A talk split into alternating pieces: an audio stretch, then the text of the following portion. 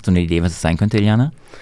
Also ich habe eine leise Vermutung. Ich habe so ein paar Assoziationen an die Schwarzwaldklinik aus den 80er Jahren.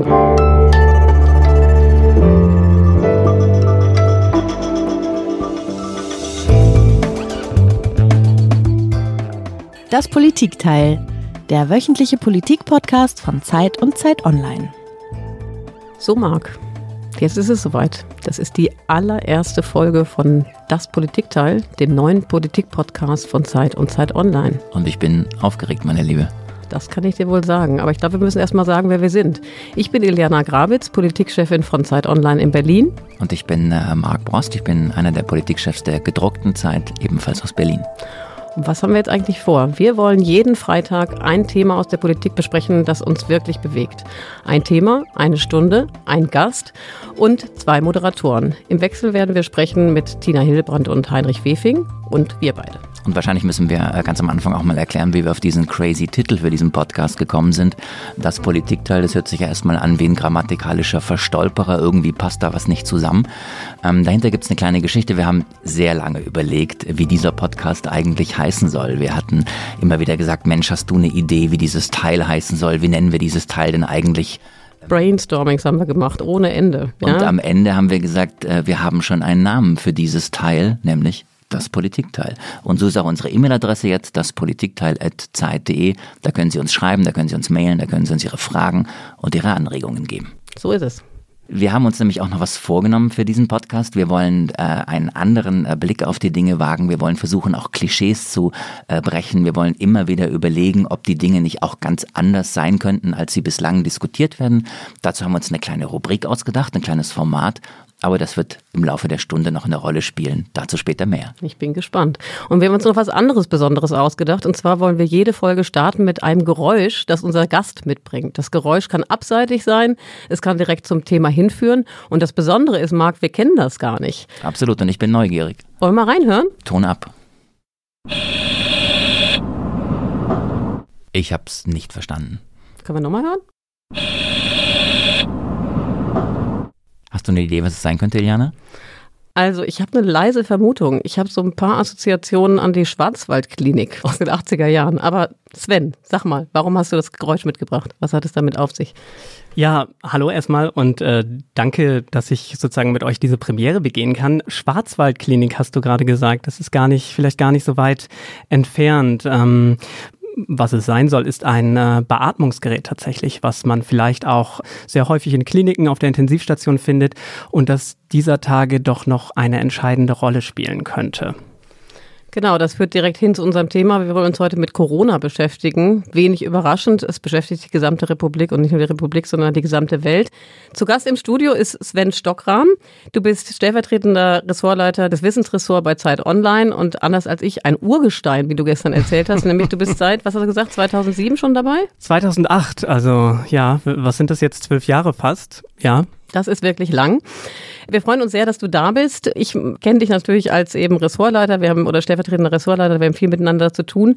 Ich finde, du hast in den letzten Wochen eine beachtliche sowieso, aber jetzt nochmal beachtliche Karriere hingelegt. Nämlich du bist über Nacht zum Corona-Beauftragten geworden und bist inzwischen eigentlich das Orakel geworden in Sachen Corona. Also eigentlich, wenn immer eine Frage zu Corona auftaucht in der Redaktion, heißt es, fragt Sven. genau. Und ähm, worüber wollen wir heute sprechen mit dir? Wir wollen ein bisschen erfahren über dein Verhältnis zu Corona. Was hat das Virus mit dir gemacht persönlich? Wir möchten deine Expertise haben und erfahren, wie schlimm ist die Lage in Sachen Corona in Deutschland eigentlich wirklich? Wie schätzt du das ein? Und wir wollen ein bisschen gemeinsam darüber diskutieren, was wird das eigentlich mit unserer Gesellschaft machen? Das wird sicherlich einiges verändern. Ja, da müssen wir uns drauf gefasst machen, tatsächlich, ja. Genau. Gehen wir mal in Medias Res. Die Angstforschung, die unterscheidet, äh, wenn Menschen mit neuen Gefahren umgehen, zwischen drei verschiedenen Typen eigentlich, äh, habe ich gelesen. Mhm. Das sind die drei Fs. Das sind die Freezer, die äh, Moment, das sind Fighter. Die, die Fighter, genau. Und das äh, sind diejenigen, die die Flucht antreten, nämlich mhm. Flight. Mich würde interessieren, zu welchem Typ gehörst du? Ich glaube, dass ich äh, so eine Mischung bin aus jemand, der versucht, so einen Überblick zu wahren, auch wenn es irgendwie chaotisch wird. Das heißt, äh, Flucht ist nicht unbedingt das, was ich sozusagen für mich irgendwie in Anspruch nehmen würde, aber eher vielleicht so eine Mischung aus gut vorbereitet, gut informiert sein und möglichst äh, einen klaren Blick und einen kühlen Kopf zu bewahren. Das ist nicht immer, aber gerade in diesen Tagen nicht ganz so einfach. Genau, also ich muss es ein bisschen nachliefern, jetzt vielleicht die Definition nochmal. Also Freezer sind diejenigen, die im Grunde genommen das äh, Risiko ignorieren. Diejenigen, die unter die Kategorie Flight fallen, die äh, ziehen sich nach Hause zurück, die äh, wollen Social Distancing, die wollen im Grunde genommen jede Infektion vermeiden. Und die Fighter, das sind diejenigen, die jetzt mit Hamsterkäufen loslegen, die zu Hause Desinfektionsmittel äh, horten und äh, derlei Dinge. Ich finde es ja ganz interessant, dass wir mit dieser Frage an unseren Gast einsteigen, Eliana, weil äh, wir ja ganz viel von Sven wissen wollen. Aber was bist du denn eigentlich? Freezer, Flighter oder ähm, was war das dritte?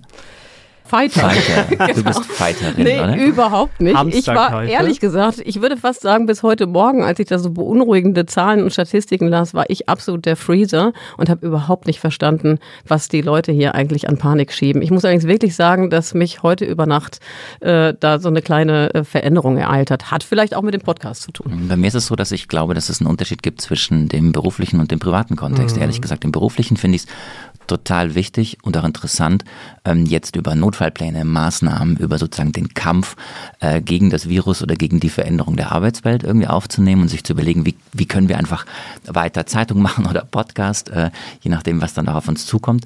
Und privat merke ich schon, dass es schon manchmal diesen Moment gibt, ich würde mir gerne die Decke über den Kopf ziehen und denken, oh bitte lass es vorbeigehen. Aber darüber werden wir jetzt sprechen. Äh, die Frage, wie jeder äh, mit diesem äh, Virus umgeht. Und du hast ja schon angedeutet, Sven, dass sich die Dinge auch verändert haben, die Sicht auf die Dinge. Gibt es einen Moment, an dem du gemerkt hast, dass sich deine Sicht auf den Virus und auf die Ausmaße dieser Krise verändert haben? Wann war das? Mm, genau, ich würde sagen, dass ich jetzt schon so seit Mitte Februar spätestens mir häufiger die Hände wasche. Dass ich auch überlege, muss das jetzt sein, irgendwie ähm, Kino, Großveranstaltungen, Konzerte. Ähm, das sind schon Gedanken, die ich hatte, ob ich das so im Alltag so richtig angewandt habe, eher weniger noch. Aber mit diesen Gedanken beschäftige ich mich tatsächlich seit äh, Mitte Februar. Das würden wir gerne noch ein bisschen na- genauer wissen. ähm, bevor wir da so ein bisschen mehr ins Detail gehen, weil wir da natürlich auch selber ein paar Tipps abgreifen wollen von dir, würden wir mal reinhorchen, was denn unser Gesundheitsminister empfiehlt. Ja, ansonsten bleiben die Hinweise, die wir gegeben haben zum persönlichen Verhalten im sozialen Kontakt mit anderen, was Nies- äh, und Hustenhygiene angeht, was die Frage der Händedesinfektion angeht, was die Frage im Übrigen auch weiterhin vorsorglich einer Grippeimpfung oder für die über 60-Jährigen auch einer Pneumokokkenimpfung äh, angeht, die mithelfen, äh, auch entsprechende andere Erkrankungsbilder zu reduzieren. Äh, Das bleibt weiterhin gültig mit dem, was wir äh, gesagt haben. Ist das, was Herr Spahn uns da empfiehlt, würdest du sagen, das ist genug? Oder jetzt angesichts der Situation, die ja von Tag zu Tag dramatischer wird, ähm, hast du den Eindruck, das reicht eigentlich nicht mehr?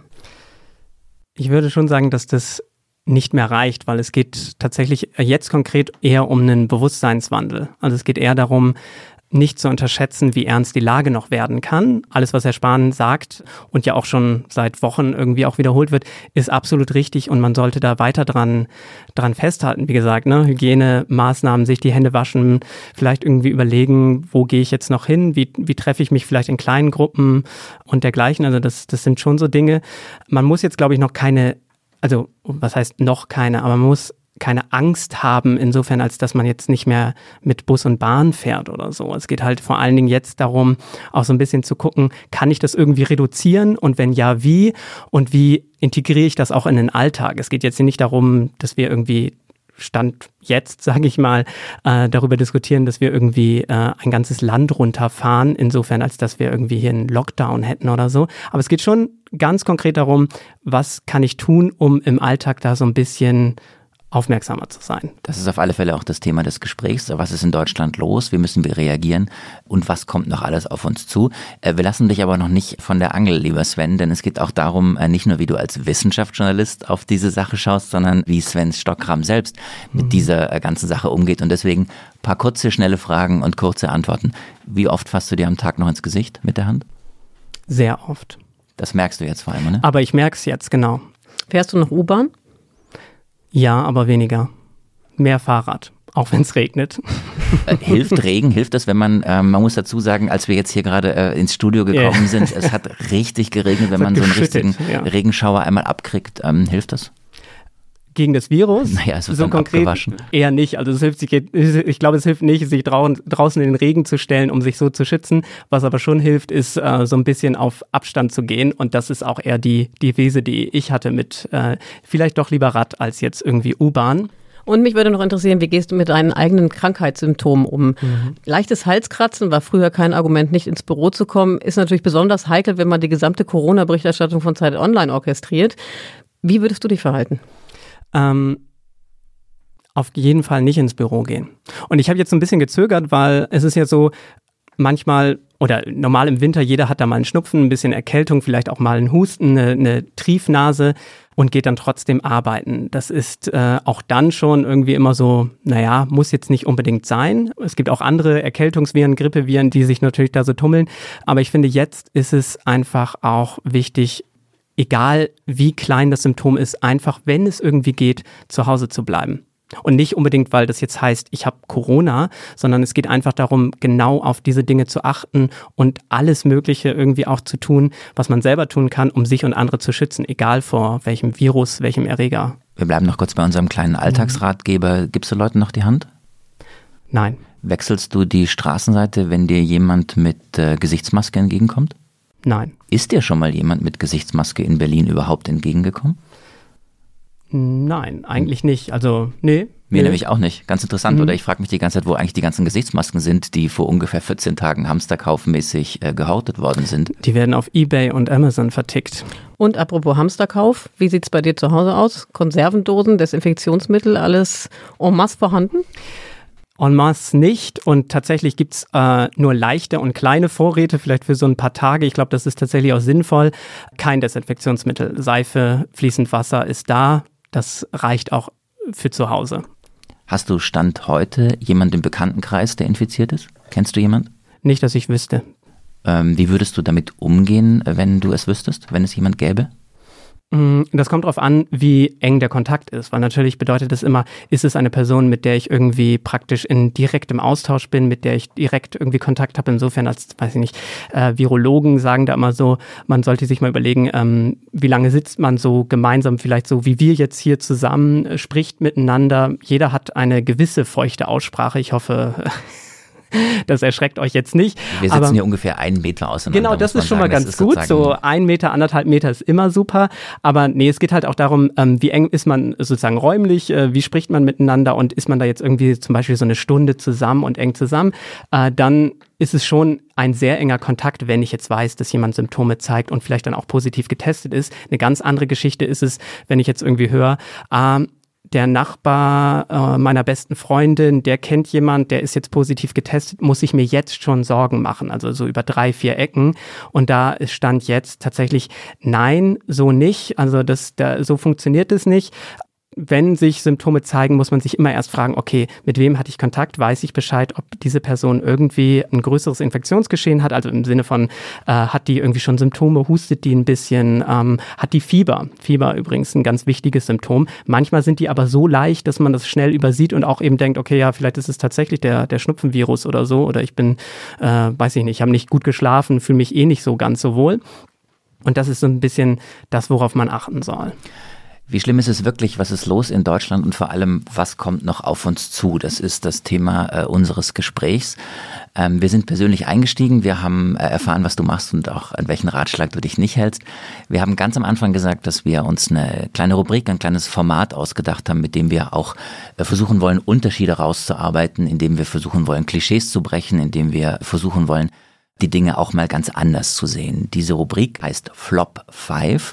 Da geht es um fünf Sätze, fünf Phrasen, fünf Aussagen, die man äh, in Bezug auf das aktuelle Thema nicht mehr hören kann. Fünf Sätze, die du zu Corona eigentlich nicht mehr hören willst. Ein kleines Experiment, jetzt ganz spontan. ja? ja? Ähm, klar.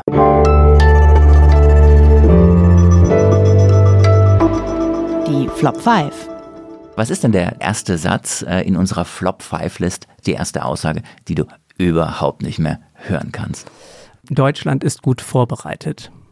Okay, das ist also ein, ein, Klischee oder stimmt nicht oder warum kannst du diesen Satz nicht mehr hören? Vorbereitet äh, suggeriert so ein bisschen so, eine, so ein gewisses Maß an Sicherheit. Das war vielleicht vor zwei Wochen noch in Ordnung, ist es jetzt aber nicht mehr insofern, als dass im Pandemiefall müssen wir improvisieren. Wir sind äh, in einer Situation, die wir so noch nie hatten. Und deswegen Vorbereitung äh, ist nicht das Gebot sozusagen der Stunde, sondern eher Improvisation. Wie gehen wir jetzt damit um? Wie gehen wir pragmatisch damit um? Wie geht die Politik sehr pragmatisch da um? Was sind gezielte Maßnahmen, die wir jetzt treffen können?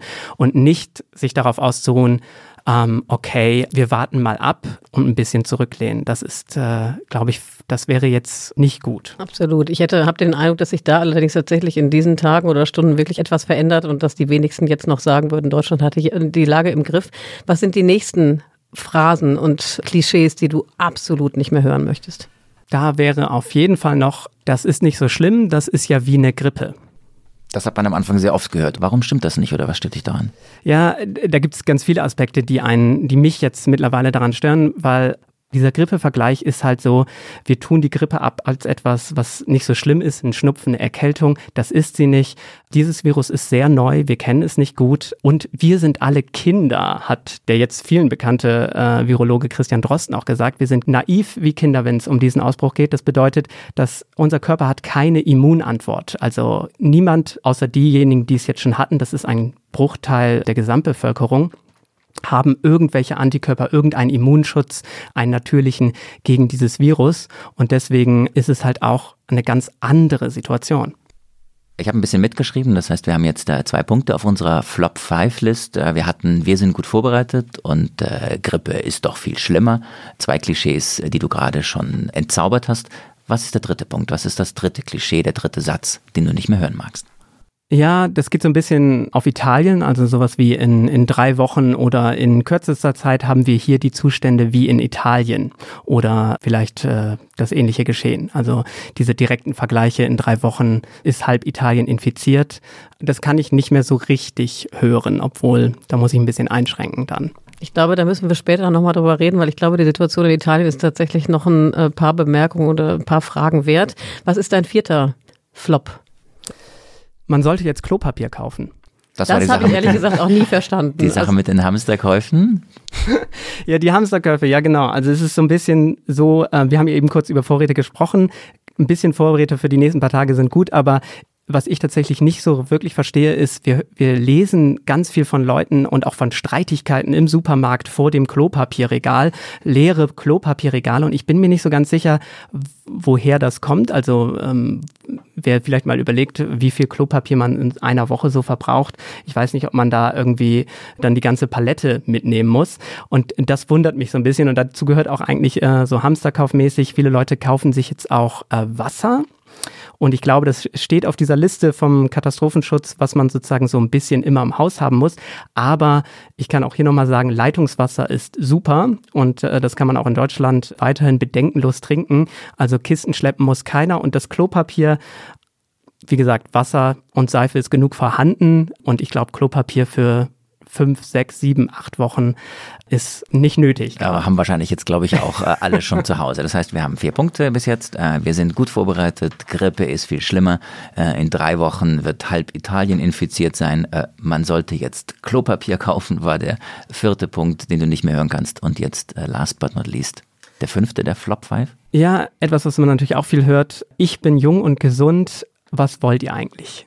Kein Problem für mich persönlich, was Corona angeht. Und das könnte ich selber auch von mir sagen. Ich bin in, in jetzt nicht in so einer risikorelevanten Gruppe und könnte mir jetzt auch denken, na ja, äh, ist ja jetzt nicht so dramatisch. Wir wissen, 80 Prozent, etwa 80 Prozent aller Verläufe von Menschen, die infiziert sind und an Covid-19, der Lungenerkrankung oder der Erkrankung, die daraus folgt oder folgen kann, ähm, sozusagen erkranken, die, die kommen ganz gut damit zurecht, haben auch vielleicht milde bis äh, solche Symptome, die man auch gut zu Hause zum Teil auskurieren kann. Aber wir haben dann immer noch 20 Prozent der Leute, die schwer oder sehr schwer erkranken. Und um die müssen wir uns Sorgen machen. Und äh, das, das sage ich deswegen, weil die müssen wir irgendwann intensivmedizinisch versorgen. Und äh, man kann sich leicht ausrechnen, wenn die Infektionszahlen weiter steigen, dass der Anteil dieser 20 Prozent sehr stark und sehr schnell wächst. Und wenn wir dann keine Kliniken mehr haben, die intensivmedizinisch genug Betten haben, um diese Menschen zu versorgen, da wird es ein Problem, gerade weil wir auch andere schwere Erkrankungen haben, die intensivmedizinisch betreut werden müssen. Genau. Ich glaube, das ist der perfekte Übergang zu unserer nächsten äh, großen Gesprächsblock. Und zwar wollen wir uns darüber unterhalten und wirklich deine Expertise einholen zu der Frage, wie schlimm ist die Lage in Deutschland eigentlich wirklich? Und du hast es gerade angesprochen, das Risiko, die, die Abschätzung des Risikos ist total unterschiedlich, je nachdem auch mit welcher Bevölkerungsgruppe man spricht, den Jungen, den Alten, den Kindern, wem auch immer. Wie würdest du auf einer Skala von eins bis zehn bewerten, wie Deutschland mit dieser Gefahr umgeht? Also zehn Punkte wäre, wir übertreiben völlig und eins heißt, wir unterschätzen das Risiko immer noch gewaltig. Wo stehen wir gerade mhm. jetzt? Normalerweise würde ich jetzt sagen, es gibt keine Zahl oder keinen Maßstab, um zu bewerten, wo wir gerade sind. Und das ändert sich auch gerade von Tag zu Tag. Also Gefährlichkeit kann man nicht, eigentlich nicht so einsortieren. Ich würde aber ganz klar schon sagen, dass wir nicht übertreiben. Ich glaube schon, dass wir untertreiben, wenn es darum geht, uns zu fragen, wie ernst ist diese Lage und wie ernst muss sich vielleicht oder sollte sich vielleicht auch jeder Einzelne damit nochmal auseinandersetzen. Also das ganz klar.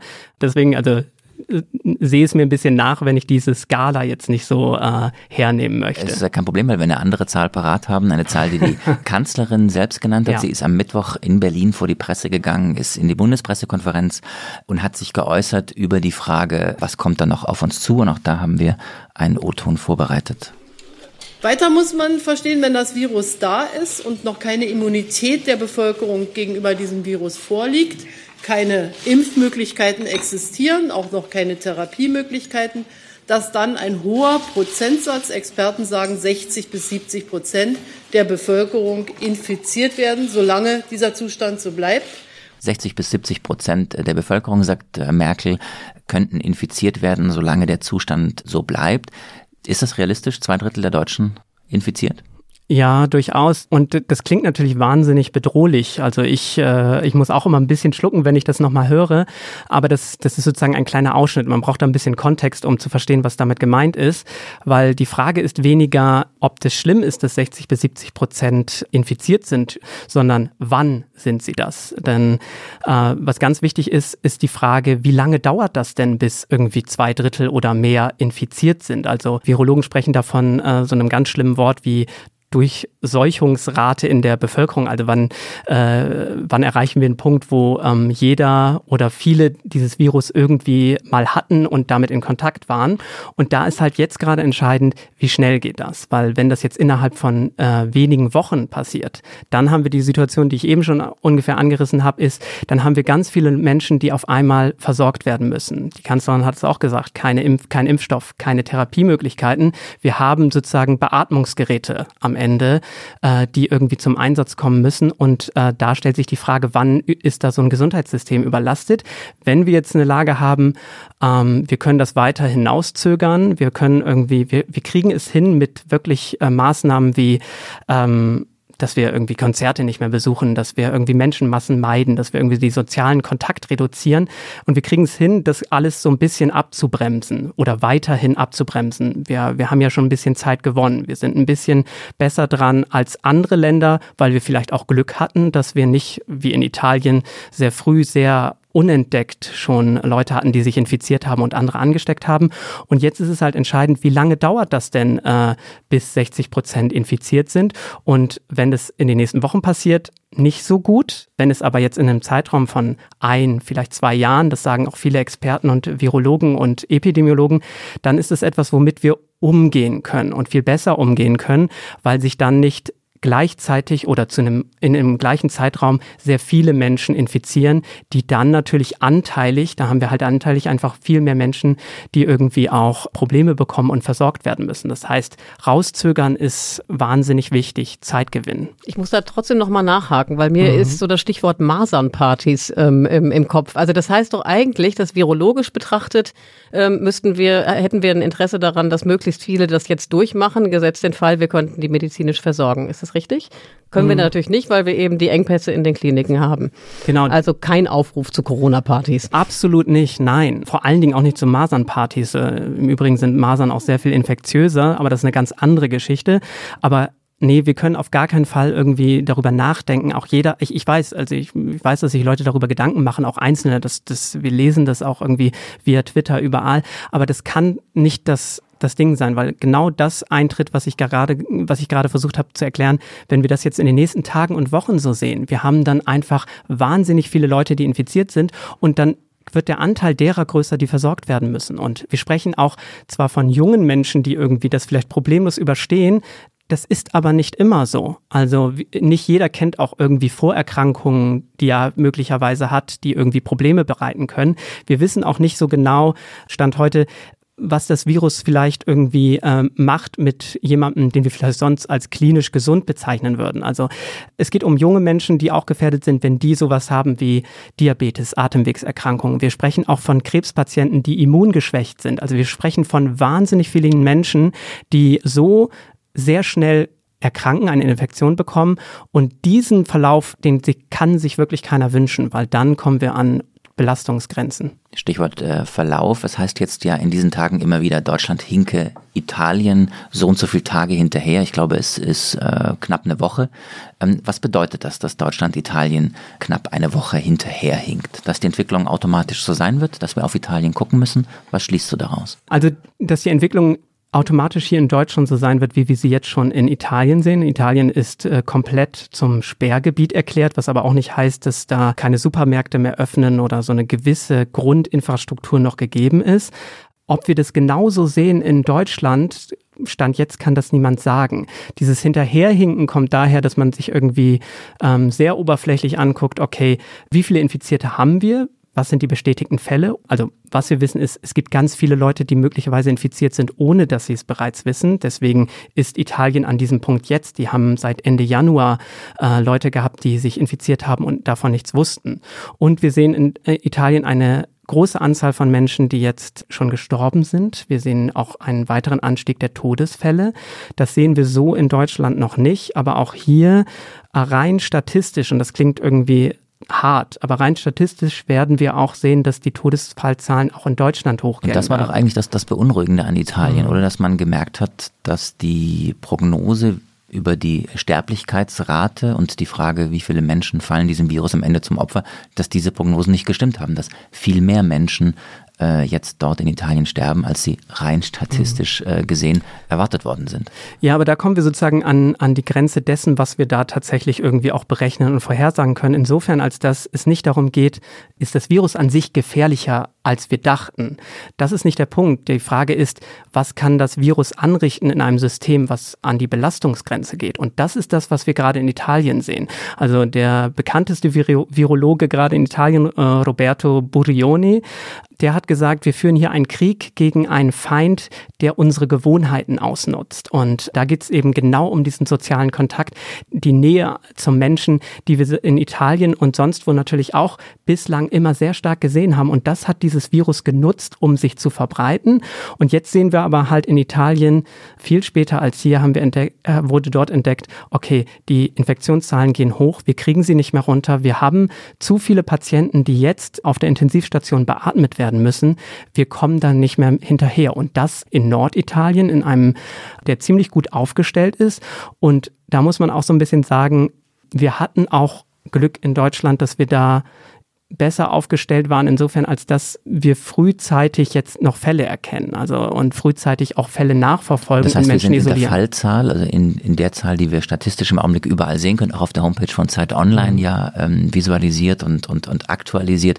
Wir sind in der Fallzahl echter dran oder näher dran als, als Italien oder andere Länder, weil wir das in der Diagnose ganz gut hinkriegen. Wir sind an der tatsächlichen Fallzahl näher dran. Was heißt dieses näher dran? Dieses näher dran heißt schlicht, dass wir die sozusagen die unsichtbare Menge derjenigen, die schon infiziert sind, nicht kennen. Aber dadurch, dass wir so wenig Todesfälle bislang in Deutschland registriert haben und wir doch mit einem Infektionsgeschehen haben, was etwas langsamer, etwas zeitversetzt äh, im Gegensatz zu anderen Ländern, insbesondere Italien, verläuft, sehen wir schon, dass wir näher an dieser tatsächlichen Zahl dran sind, als es Italien ist. Also in Italien ähm, werden wir auch in den nächsten Tagen und Wochen noch viele weitere Infektionen sehen. Übrigens aber auch in Deutschland. Das ist, also wir sehen ja, die Kurve geht nach oben. Die Frage ist, wann flacht sich diese Kurve ab? Im Moment haben wir schon eine Situation, wenn wir nichts unternehmen, ne, also wenn es keine Maßnahmen gibt, wird es so bleiben dass man schon davon ausgeht, dass sich vielleicht jede Woche die Zahlen auch verdoppeln werden, was Infektionen bedeutet. Bevor wir vielleicht dann äh, darüber sprechen, was Deutschland jetzt tun kann und tun muss, würde mich noch eine letzte Frage zu Italien interessieren. Also ich mhm. fand es sehr interessant zu sehen, dass eben äh, Italien ja binnen kürzester Zeit eigentlich zu einem der meist betroffensten Länder avanciert ist, also weltweit. Mhm. Hast du irgendwelche Erkenntnisse, wo das Krisenmanagement vor Ort äh, schiefgelaufen ist und was wir für Lehren daraus ziehen können? Ja, das ist schwierig. Also es, es, hängt so ein bisschen damit zusammen, also und da greife ich auf das zurück, was ich von Roberto Burioni gelesen habe und äh, was der uns auch in einem Interview erzählt hat, ist, äh, dass er sagt, es wurde in Italien am Anfang und wahrscheinlich sehr viel stärker verharmlost, als wir das hier vielleicht gemacht haben. Oder was heißt verharmlost? Nicht ernst genug genommen. Also das ist eine Grippe, macht euch keine Sorgen bis zuletzt fanden Großveranstaltungen statt, obwohl man schon gesehen hat, uh, wir haben die Lage langsam nicht mehr unter Kontrolle. Und dann war eigentlich ein bisschen verzweifelt, weil letzte Möglichkeit, okay, Shutdown. Also wir müssen dieses Infektionsgeschehen um jeden Preis jetzt runterbekommen, weil das natürlich auch wirtschaftlich wahnsinnige Auswirkungen hat. Und von daher würde ich sagen, wir hatten ein bisschen Glück. Wir haben Zeit gewonnen. Wir haben schon ganz am Anfang, die Welt hat ganz am Anfang Zeit gewonnen durch die drakonischen, zum Teil drakonischen Maßnahmen auch in China.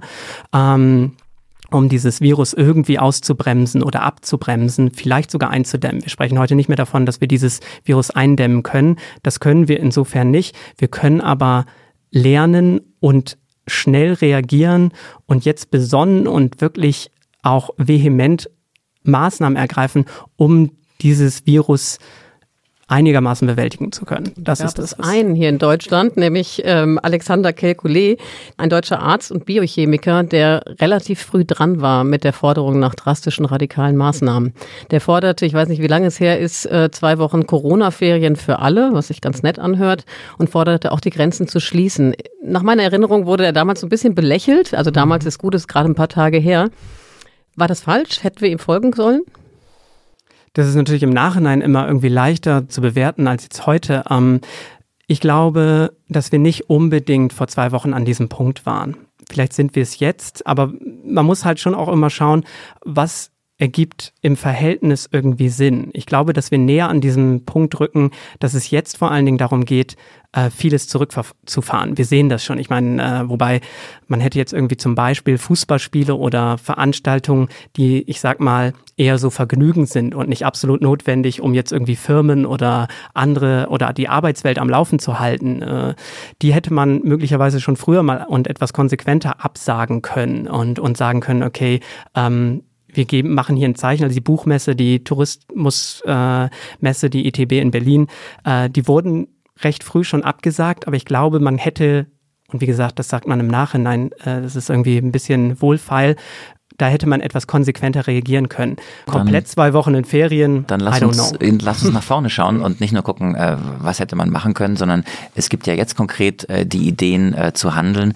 Der Virologe Drosten sagt, Deutschland habe das potenzielle Ausmaß des Virus früh erkannt und deswegen hätte man jetzt die Chance zu handeln. Man müsse jetzt etwas machen. Was muss man jetzt machen? Was ist das Machen, das jetzt geschehen muss? Genau das, was wir eigentlich schon angefangen haben. Also es geht darum, wirklich zu einem gewissen Grad herunterzufahren, den Leuten irgendwie bewusst zu machen, es geht hier wirklich um eine ernste Lage.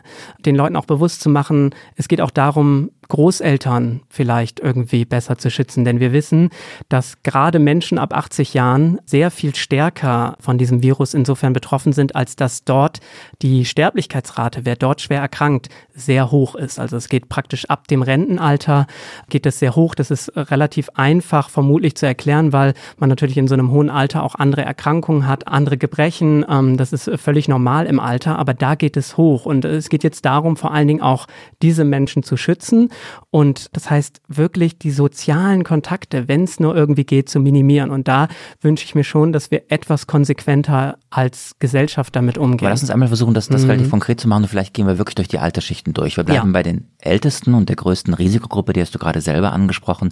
Soziale Kontakte minimieren, mhm. vielleicht nicht so Oma jetzt am Wochenende fahren, sondern versuchen, die, die Risikogruppen wirklich zu schützen. Was ist mit äh, Pflegern, was ist in Altenheimen, was ist äh, dort, wo, wo einfach Kontakte bestehen. Wie, wie, wie geht man damit um? Was ist der Ratschlag? ich weiß nicht, ob man es Ratschlag nennen soll, aber es ist, äh, es geht da vor allen Dingen bei diesen Leuten rum, wir brauchen diese Menschen, wir brauchen gerade ehrenamtlich auch und auch in den Kliniken, wir brauchen Pfleger, wir brauchen das Krankenhauspersonal und da geht es vor allen Dingen darum, wir, wir wissen, Schutzausrüstung, äh, Gesichtsmasken, die sind die werden knapp, sind knapp, Desinfektionsmittel, das alles gehört in die Kliniken und in die Pflegeheime, in die Altenheime, dort, wo Menschen andere Menschen versorgen und betreuen müssen. Das ist sozusagen wichtig zu verstehen. Also es ist so, es wurde oft genug gesagt, aber ich sage es nochmal, eine normale Gesichtsmaske um mich, eine normale Gesichtsmaske, ich spreche jetzt von diesem OP-Schutz, äh, diesem Mundschutz, um mich selber vor dem Virus zu schützen, das bringt einfach nichts. Das ist, äh, nach 20 Minuten ist das feucht, ähm, du hast an der Seite irgendwie Luft, die durchkommt. Also du schützt dich nicht vor Viren. Es geht eher darum, dass wer einen Mundschutz trägt, schützt andere. Das heißt, ein, gewissen, ein gewisses Maß an Schutz gibt es, wenn man selber infiziert ist, um nicht andere direkt anzuhusten, sage ich mal. Aber in aller Regel, diese Masken schützen einen nicht direkt vor, vor einer Infektion, insofern als dass dieser Kontakt gar nicht da ist. Und in Kliniken haben wir aber einen sehr viel engeren Kontakt mit dem vom Personal, mit den Patienten und da gehört das hin. Und deswegen ist es halt äh, wirklich auch äh, dramatisch zu sehen, dass diese Schutzausrüstung so ein bisschen knapp und knapper wird und die gehört halt woanders hin als in den Privathaushalten. Und wir springen nochmal in der Altersgruppe. Ähm, wir bleiben, also die Ältesten haben wir jetzt. Mhm. Wir springen jetzt einmal zu den ganz Kleinsten. Schulen und Kitas schließen diese Forderung. Hältst du für richtig oder falsch? Teils, teils. Es geht so ein bisschen darum, schließen wir jetzt nur Kitas und Schulen und wo bleiben die Kinder dann zu Hause? Das wäre die nächste ne? Frage gewesen, die richtet genau. sich an uns Eltern. Aber einmal ganz kurz, das ist ja eine ganz konkrete Frage. Ja. Bringt es etwas, Schulen und Kitas zu schließen? Ja oder nein? Als eine von mehreren Maßnahmen durchaus. Also das Ding ist so, vielleicht an dieser Stelle auch nochmal, Kinder sind, äh, was den Krankheitsverlauf und die Symptome angeht und wie schwer die erkranken, sehr, sehr wenig gefährdet, was eine gute Nachricht ist in diesem Zusammenhang. Aber natürlich verbreiten Kinder das Virus auch noch und nöcher wie wir alle, weil wir alle dieses Virus äh, neu bekommen und unsere Körper das sozusagen noch nicht kennen und äh, es sich auch relativ rasch weiter verbreitet. Also ähm, und das leitet über eben zu der, ja. zu der Frage, was machen denn dann die Eltern? Also die Kinder ähm, kommen vielleicht nach Hause, die Kita ist geschlossen, mhm. die Schule ist zu, ähm, dann ist eine Gruppe von Kindern, die vielleicht versorgt werden muss, auch von einer Mutter oder von mehreren Müttern. Ähm, können überhaupt alle Eltern zu Hause bleiben. Was sollen all diejenigen machen zwischen, ich sag mal, 25 und äh, 65, die im Berufsleben stehen? Ähm, sollen die jetzt alle äh, pro forma zu Hause bleiben? Sollen die Firmen die Hälfte ihrer Belegschaft äh, in, in, in, ins Homeoffice schicken? Äh, sollen alle diejenigen, die, die, die Homeoffice machen können, das am besten ab sofort tun? Was passiert mit der Arbeitswelt? Was ist der Ratschlag des Experten? Mm, ehrlich gesagt ist es das, was, was ja auch die Koalition hat ja auch schon äh, Kurzarbeiterregeln irgendwie beschlossen, relativ rasch sogar. Das ist auch gut. Ist es wirklich es ist wirklich sinnvoll, wer kann, eher im Homeoffice zu arbeiten. Also ich würde auch denken und hoffen, dass viele Unternehmen das wirklich sich zu Herzen nehmen, wo es nur geht. Mir ist völlig klar, dass das nicht für alle Berufsschichten gilt und jeder, der im Homeoffice arbeiten kann, ist privilegiert. Wir müssen natürlich auch uns Sorgen machen um Leute, wo das nicht geht. Wie, wie regel ich das pragmatisch? Das heißt, man sagt es immer so schön, ja, denn dann fahren wir halt nicht zu Oma und Opa. Ähm, Oma und Opa sind oft, also ich habe selber keine Kinder, ich weiß das aber von vielen Kollegen, Freunden, die selber kleine Kinder auch zu Hause haben, wo, wo, wohin mit denen? Also natürlich Oma und Opa betreuen die Kinder auch, das sollen sie ja auch. Also es ist, äh, das ist Teil von Familie und auch äh, Teil, wie man sozusagen Lösungen findet, um selber arbeiten gehen zu können, völlig klar. Und da brauchen wir irgendwie, da brauchen wir ganz ich, ich, ich kann es nicht anders sagen, e-, eher kreative Lösungen, wie wir das, wie wir das hinkriegen. Also wichtig ist halt, wie stellen wir sicher, dass wir vor allen Dingen die Oma, Opa, Eltern noch versorgen? Also wer kann da irgendwie Einkäufe übernehmen? Wie kann man das regeln, dass die versorgt sind? Und wenn die Kinder halt zu Hause sind, ist man dann selber auch zu Hause? Also weil natürlich, ich, ich mache mir da auch nichts vor. Ich meine, die Kinder treffen sollen sie auch in kleinen Gruppen sollen sie sich ruhig noch weiter treffen. Die, die, die spielen Videospiele, die wollen irgendwie äh, zusammen was machen. Das ist auch irgendwo in Ordnung. Wir können nicht das komplette Leben zum Stillstand bringen. Darum geht es nicht. Es geht eher darum, zu, zu schauen, was sind Möglichkeiten, das alles zu reduzieren. Und da müssen wir überlegen, wie, wie viel kann ich selber leisten, wie viel können auch, wie viel können die Strukturen leisten, in denen ich mich befinde, der Arbeitgeber, die, die, ne, die Politik, was sind da die Rahmenbedingungen, die wir irgendwie schaffen können. Und darum geht's und sehr pragmatisch. Absolut. Ich finde, bei all dem, was wir jetzt besprochen haben, merkt man einfach eine riesengroße Verunsicherung. Und ich denke mhm. manchmal, kriegt man fast wie so eine Sehnsucht oder sehnsüchtig guckt man nach China, die ja ganz anders vorgegangen sind. Also eigentlich nicht anders, weil sie haben eigentlich ähnliche Maßnahmen ergriffen, aber natürlich sehr viel konsequenter und sehr viel radikaler. Die haben 9000 Leute oder Tausende von Tracern losgeschickt, die eben äh, quasi den Patienten Null versucht haben aufzuspüren und ähnliches. Was können wir von China lernen? Mhm. Schwierig. Du sagst es, äh, diese Tracer, das ist ein gutes Beispiel. Ich glaube, das waren an die 10.000 Menschen, die sozusagen tatsächlich genau geguckt haben, wo ist ein Infektionsgeschehen, was sind die Infektionsketten, sprich, wer hat mit wem Kontakt gehabt, wo infizieren sich Leute, diese Leute ausfindig zu machen, diese auch zu isolieren, in eine häusliche Quarantäne zu bringen und praktisch Kontakte auseinanderzuziehen, einfach um die Verbreitung des Virus auszubremsen. Das ist wahnsinnig gut gelungen.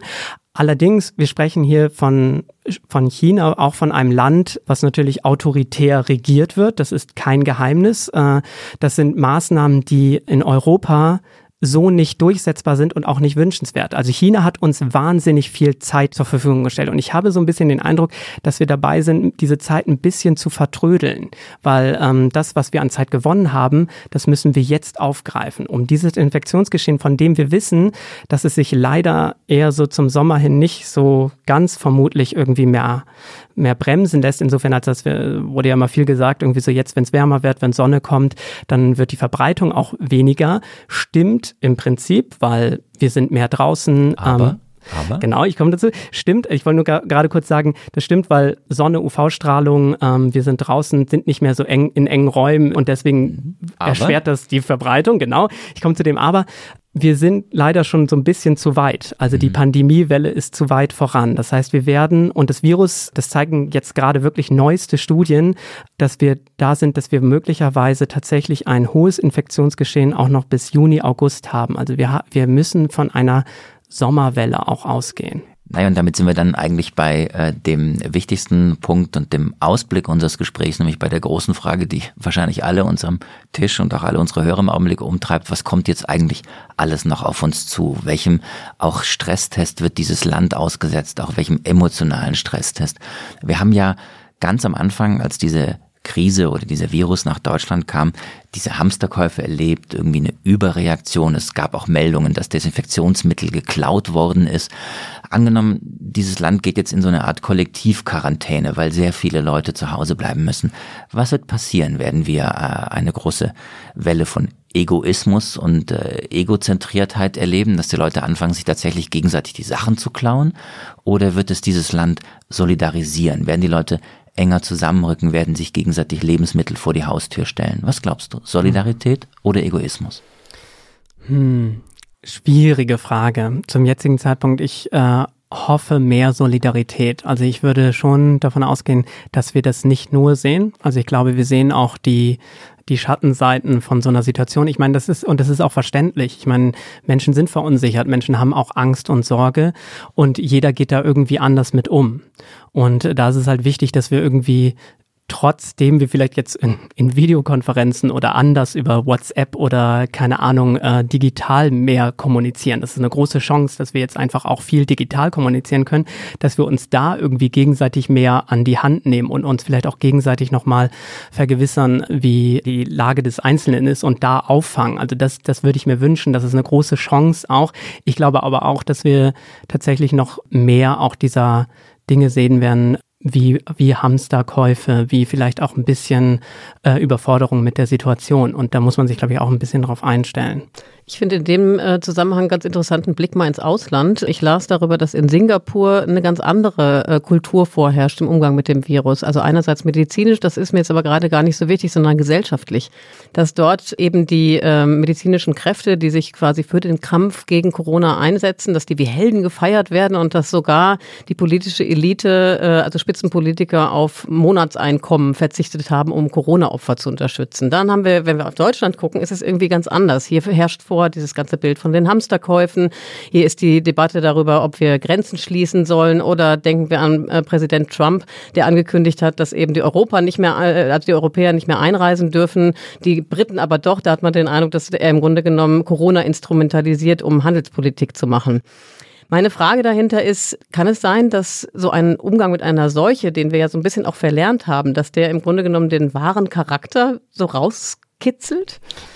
Womöglich ja, aber ich glaube, wir haben auch eine Chance, diesen Charakter jetzt nochmal auszubilden und äh, zu verändern, äh, falls er noch nicht vorhanden ist. Also ich finde dieses Beispiel, das du gesagt hast in Singapur, ich finde es, ich finde es ein gutes Beispiel. Genau. Also wir müssen jetzt auch ein bisschen darauf schauen, auf wen können wir in dieser Krise gerade setzen. Und das ist vor allen Dingen eben das Pflegepersonal, die Kliniken, die Ärzte, die Virologen, auch die Wissenschaft.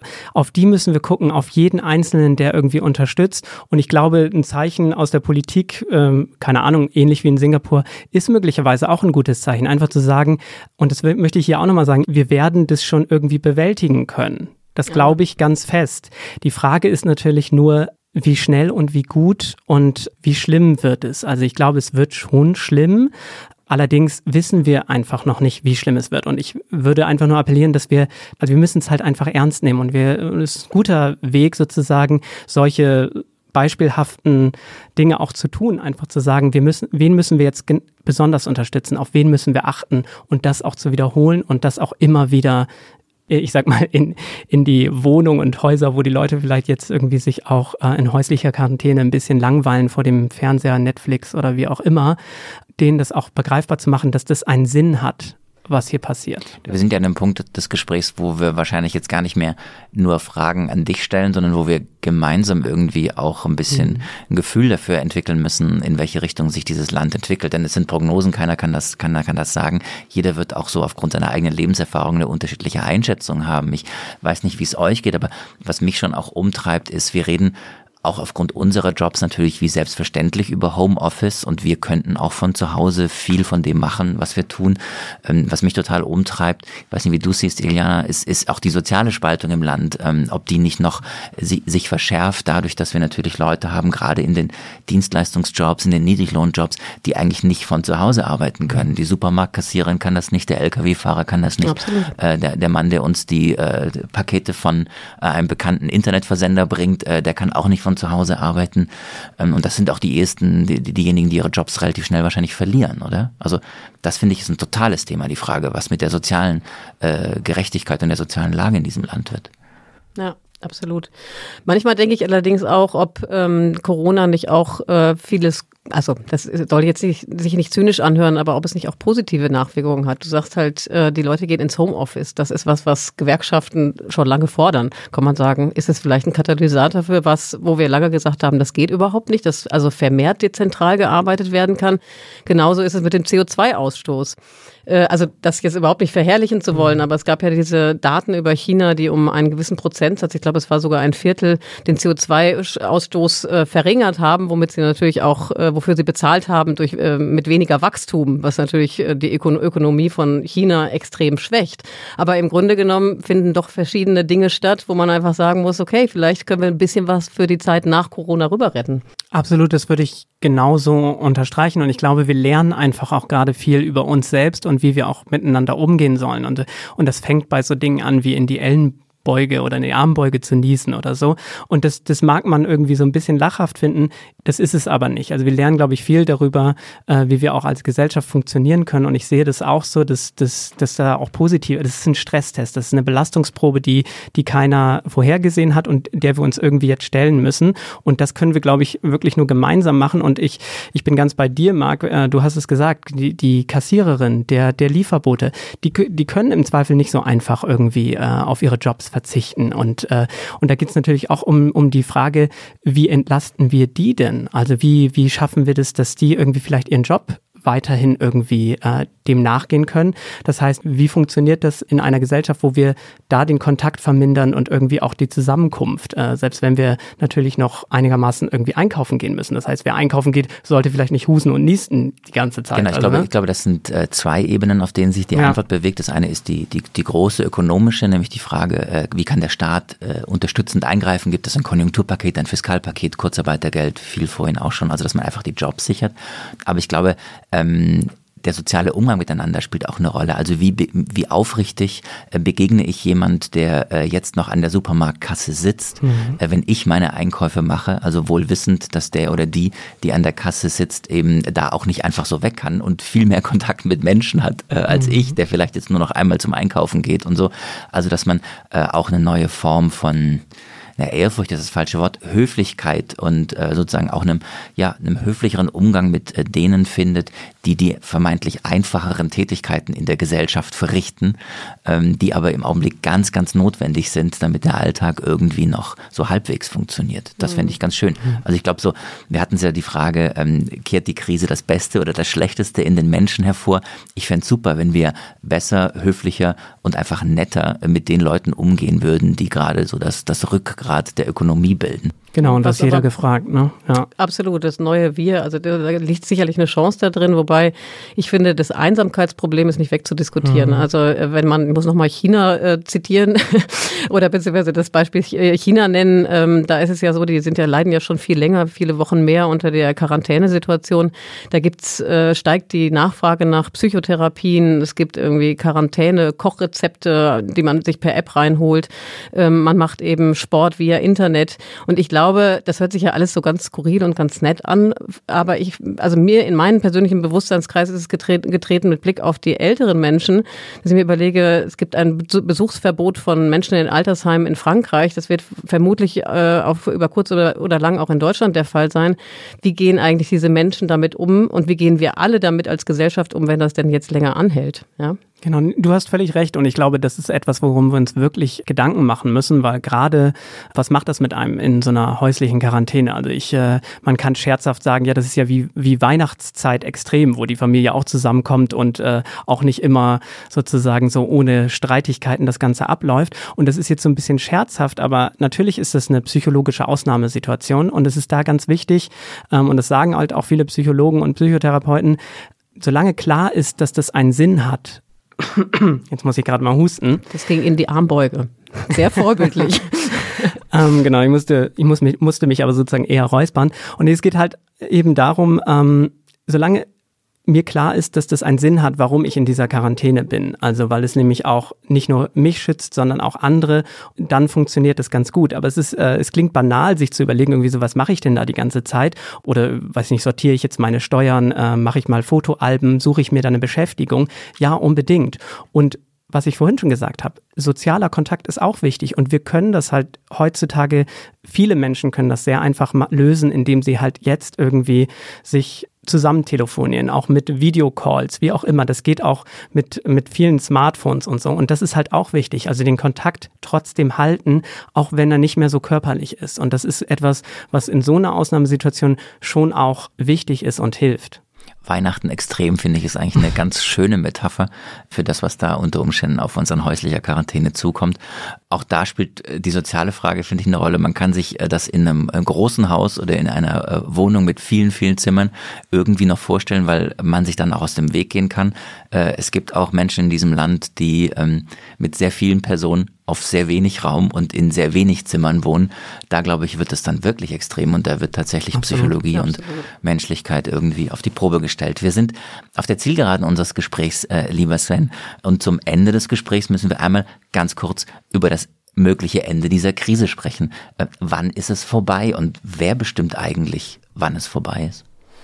Hm, Also im schlimmsten Fall entscheidet das Virus, wann es vorbei ist. Und äh, das sollten wir ihm sozusagen nicht gönnen. Also dieses Virus sollte nicht entscheiden, wie dieser weitere Verlauf ist. Wir haben eine Möglichkeit jetzt entschieden. Und ich sage wirklich jetzt, weil es darum geht, jetzt eben diese ganzen Dinge, über die wir gesprochen haben, irgendwie wirklich einzuhalten, um das Virus auszubremsen. Und äh, ehrlich gesagt, äh, die die positivste Entwicklung ist der Gedanke, dass dieses Virus zu einer normalen saisonalen Erkrankung wird. Wenn viele Menschen, ich sage jetzt nochmal in einem, in zwei Jahren 60 bis 70 Prozent der Menschen schon mal infiziert waren, ähm, wir möglicherweise in den nächsten Monaten ein, ein Medikament haben, was äh, hilft, äh, Ende eher nächsten Jahres einen Impfstoff.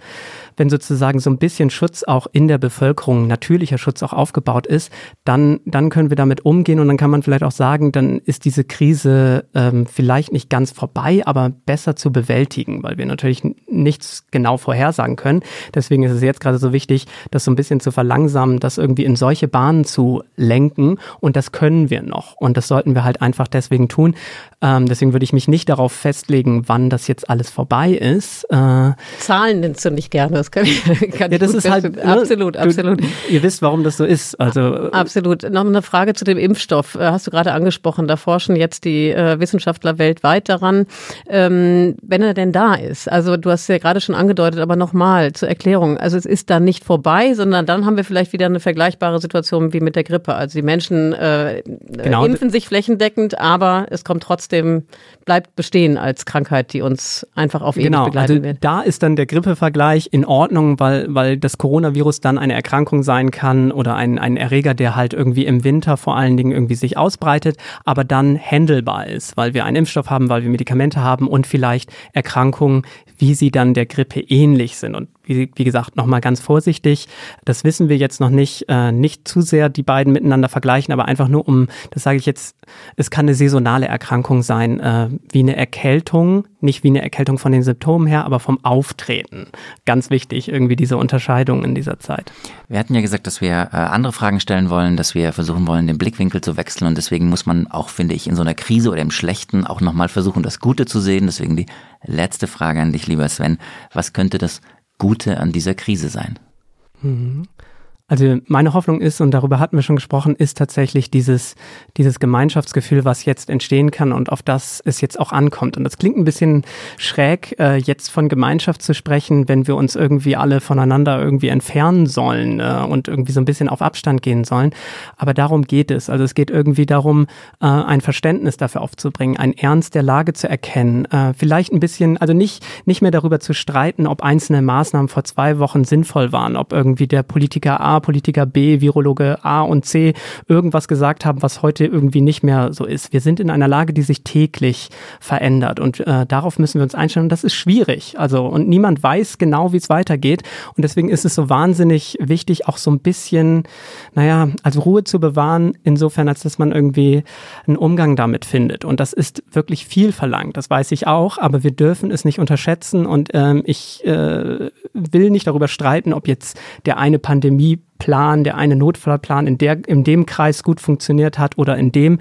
Das, ist, das sind kleine Debatten, die wir jetzt irgendwie überhaupt nicht gebrauchen können. Es geht jetzt darum, pragmatisch zu handeln, die Leute irgendwie, es klingt, ich klinge wie ein Politiker, die Leute irgendwie mitzunehmen. Und es geht aber so ein bisschen darum, da, da kann jeder halt was tun. Ne? Also wir können uns verbinden digital, wir können irgendwie versuchen, das Beste draus zu machen und es geht auch irgendwie und eben zu sehen, dass wir andere und uns selbst schützen, um nicht in an, um an die Belastungsgrenze zu kommen. Na, es geht auch irgendwie, sagst du, ich glaube, es ging auch ganz gut irgendwie in der letzten Stunde. Das war ähm, ungefähr jetzt eine Stunde, wahrscheinlich auch ein bisschen mehr. Ich habe am Schluss nicht mehr auf die Uhr geschaut. Äh, die Premiere unseres neuen Podcasts, das Politikteil.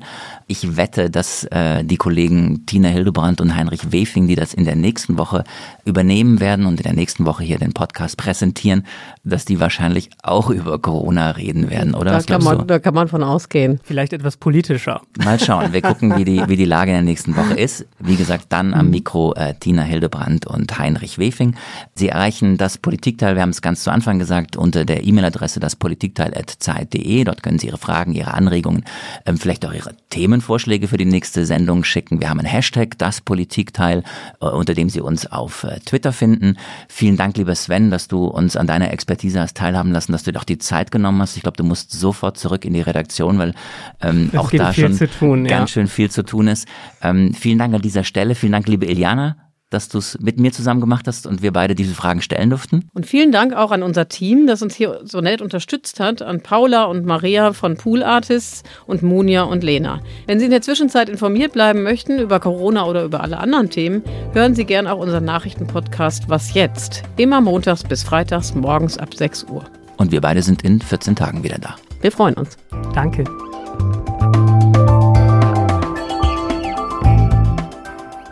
Das Politikteil ist ein Podcast von Zeit und Zeit Online, produziert von poolartists.de.